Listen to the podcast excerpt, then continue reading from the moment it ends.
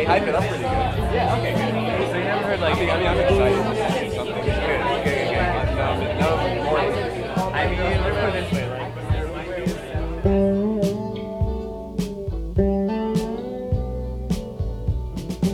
Muito bem-vindos ao Drive Thru, spin-off do Cinema Grill. Eu sou Gabriel Reis, seu host, e eu vou falar aqui sem spoiler, de forma objetiva, o que que eu assisti nas últimas semanas.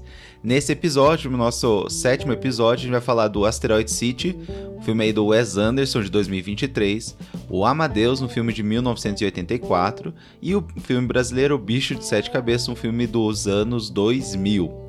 Antes de começar, não esqueça né, de nos seguir nas redes sociais, Cinemagril, nos mandar um e-mail no podcast cinegril.gmail.com ou mesmo aqui, na, por exemplo, no Spotify, você pode nos deixar uma mensagem, já leu mensagens passadas em episódios passados, então participe, a gente pode ter uma conversa, né, não é uma coisa unilateral, se você concorda, discorda de mim, quer comentar sobre episódios passados que a gente fez, pode mandar aqui que a gente conversa. É, é uma maneira muito efetiva para a gente poder conversar. E é, lembrando, né, desse formato, caso seja a primeira vez que você escuta o Drive-Thru, Drive-Thru porque eu boto uma numeração diferente e um nome diferente, é porque o Drive-Thru são episódios curtos, né, dentro aí de 20 minutos é a proposta, em que eu falo de três filmes, falo de forma superficial, só o que eu achei, é, alguns pontos interessantes e é mais assim, até como um registro de filmes que é, eu gostaria de falar e às vezes não queria fazer um grande episódio para falar a respeito. E a gente tem o tradicional Cinema Grill, que são episódios então mais longos aí, que giram em torno de uma hora, em que daí a gente fala spoiler, né? Eu e a Júlia falamos detalhes, esse daqui só mais solo, né? Eu falando sozinho sobre alguns filmes que eu assisti. Então, vamos lá começar a falar desses três filmes, alguns filmes mais novos, outros filmes mais antigos, alguns filmes americanos, outros filmes brasileiros.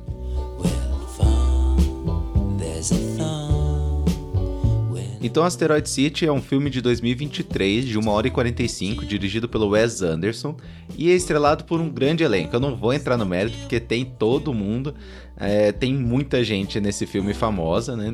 Ah, Tom Hanks, Scarlett Johansson, até a Margot Robbie aparece num, numa ponta do filme. Então tem bastante gente, bastante gente que é, sempre aparece nos filmes do Wes Anderson, é uma coisa que ele gosta, né? De ter um grande elenco. É, e eu não vou falar, citar todo mundo por aqui. Então a história de Asteroid City, que foi o lançamento dele, né? Agora em 2023, é de que acompanha um escritor.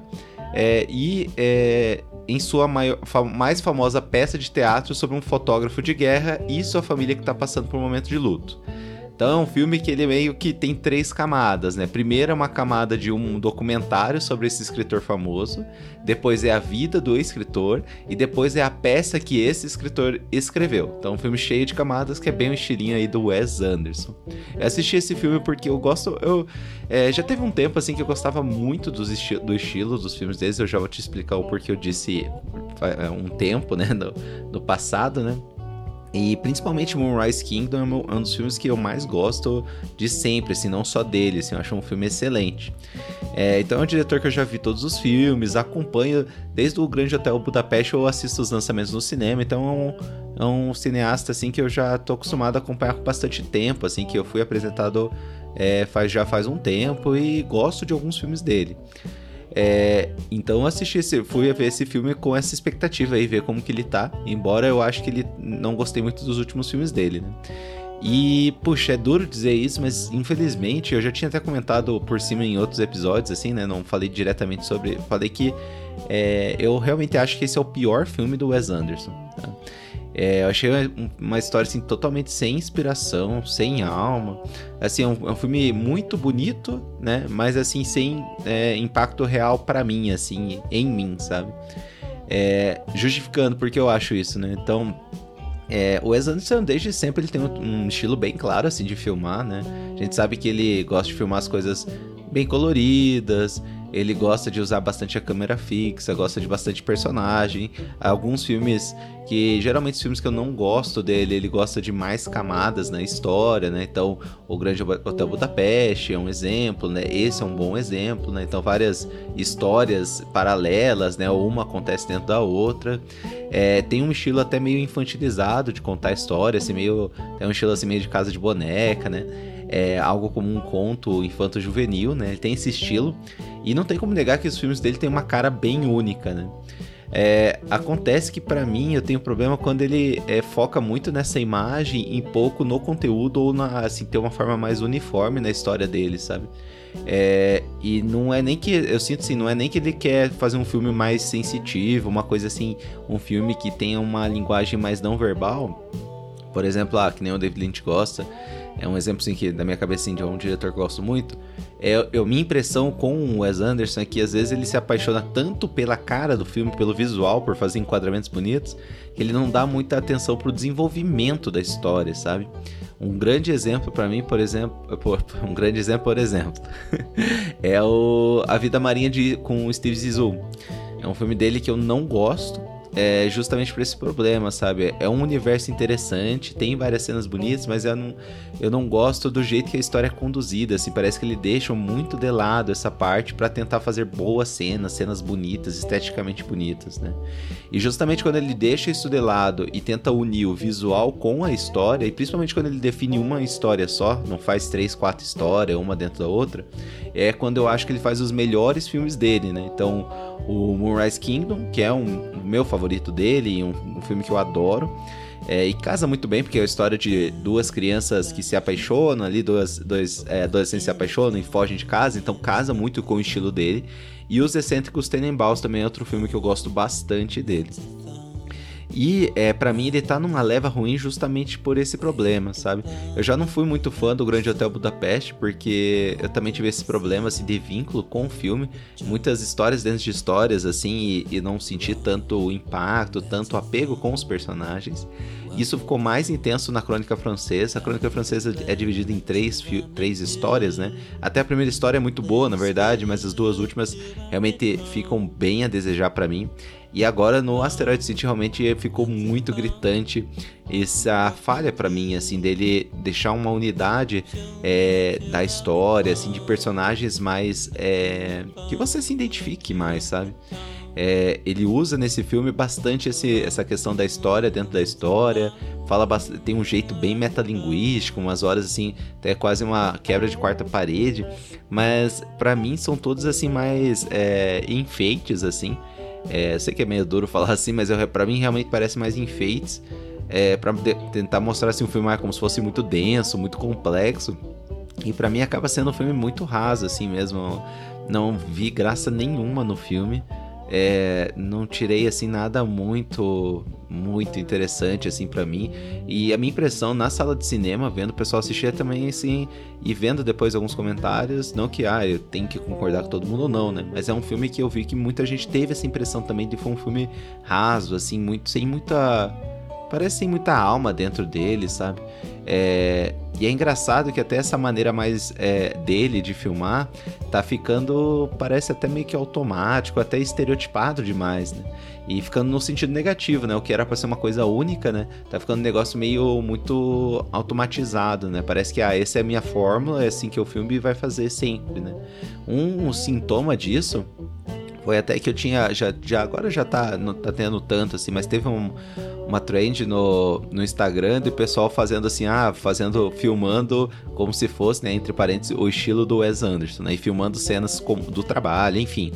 E isso realmente mostra como ele tá, às vezes, muito formulaico, né? Usando muita fórmula do jeito de filmar.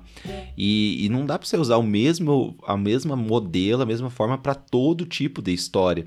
Eu acho que cada história, o jeito, o visual, ele tem que combinar com o que você quer passar pra história, sabe? E para mim parece que ele tá meio que modo automático no jeito de filmar exatamente do mesmo jeito, não tá adaptando pro contexto, pro aquilo que ele quer falar.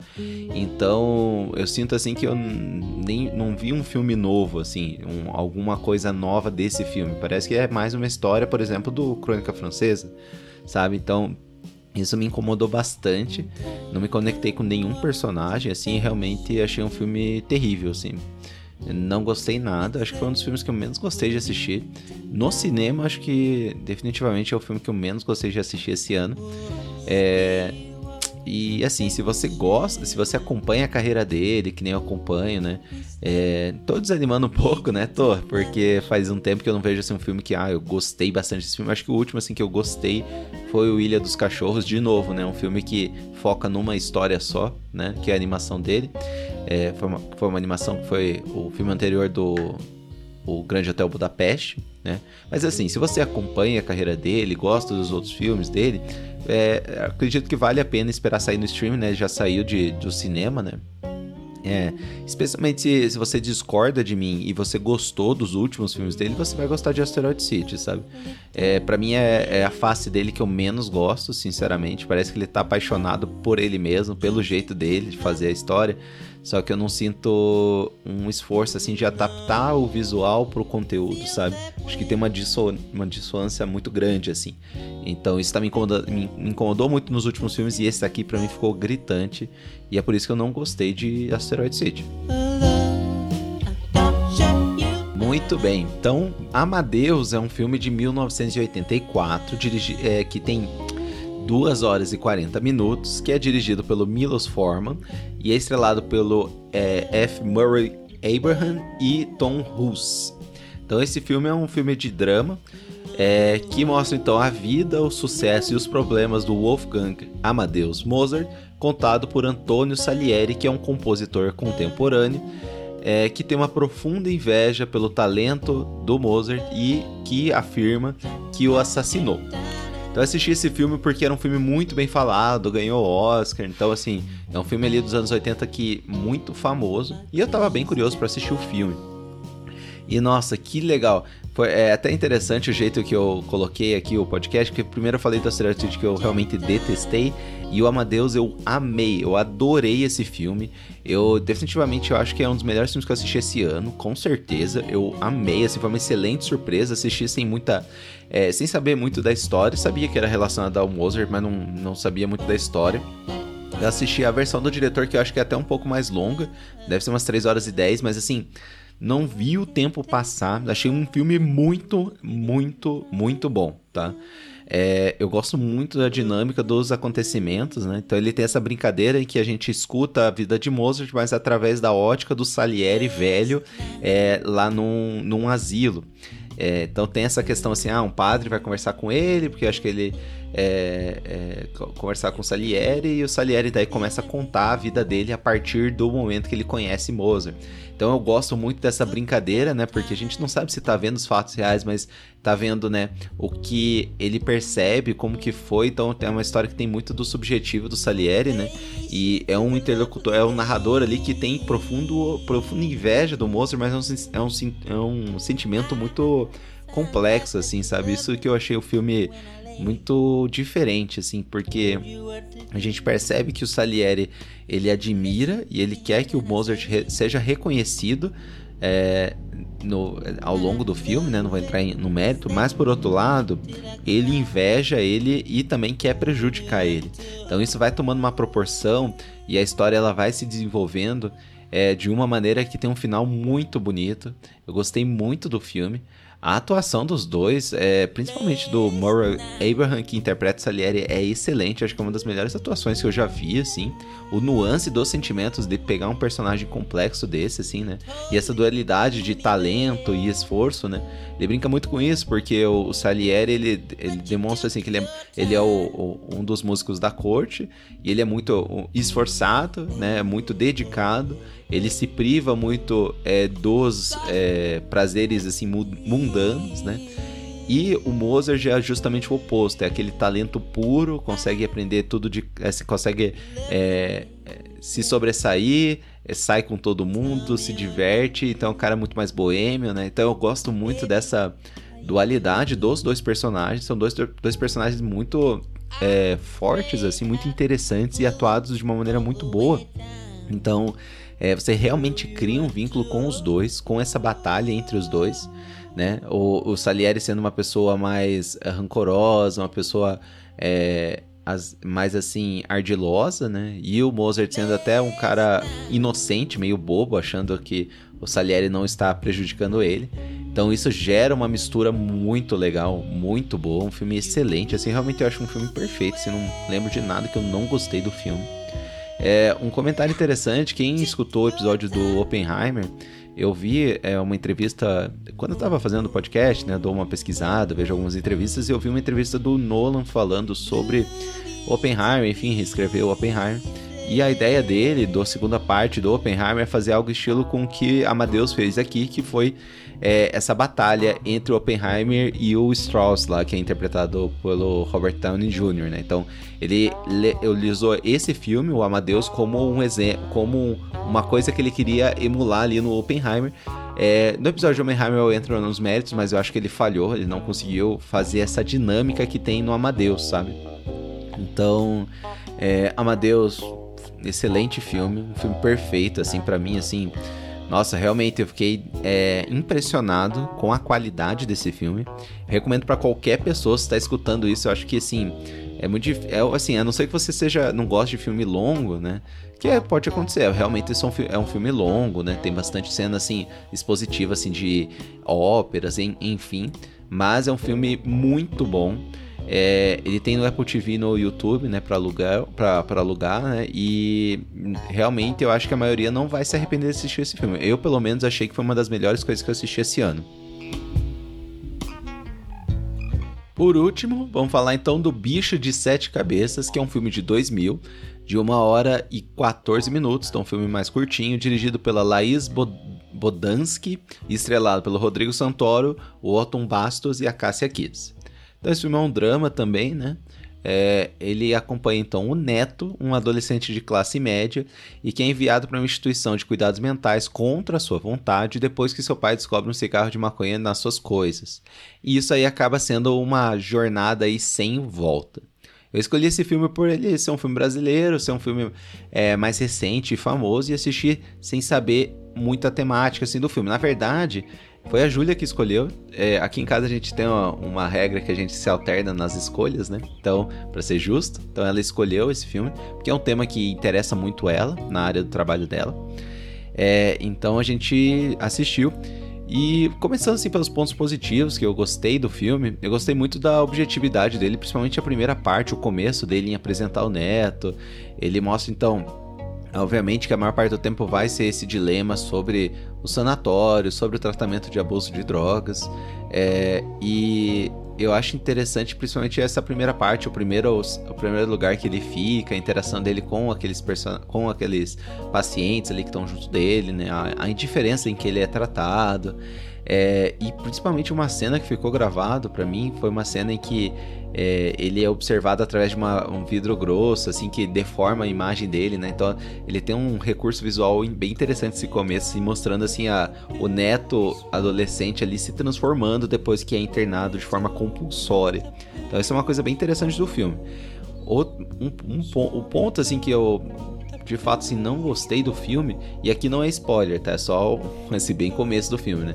Mas eu acho que assim, que é, depois desse início, ele realmente não sinto muita progressão na história, porque, enfim, ele vai acabar é, acontecendo outras coisas, voltando para casa, e, e, ele fica num espiral, assim, uma espécie de um ciclo vicioso. Eu entendo que provavelmente a diretora queria, e assim, o roteirista queriam fazer esse, esse, esse sentimento, né, de um vai e volta.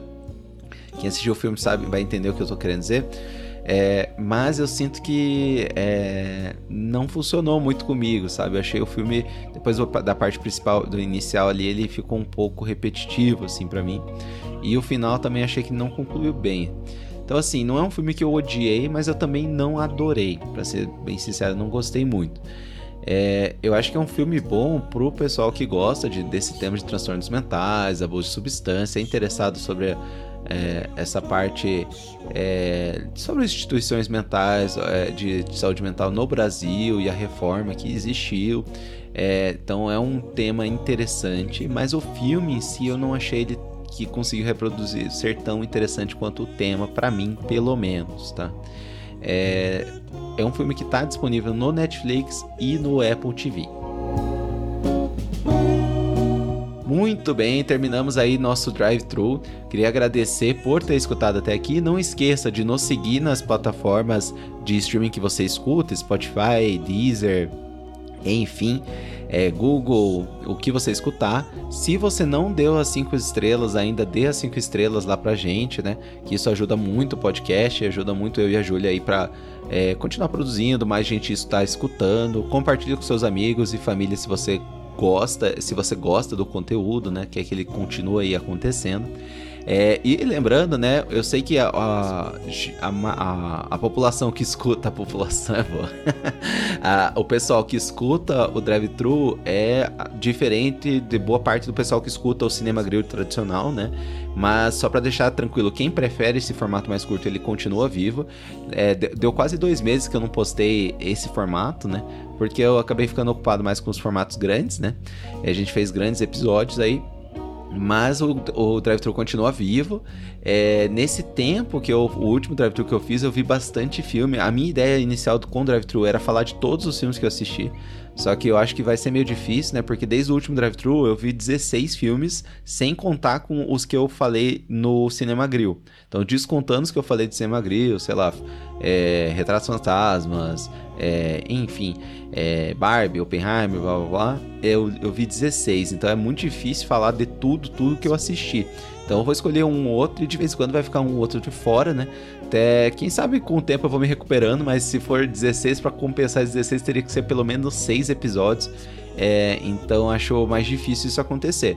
Mas fiquem tranquilos que esse formato de episódio vai continuar, vai continuar, né?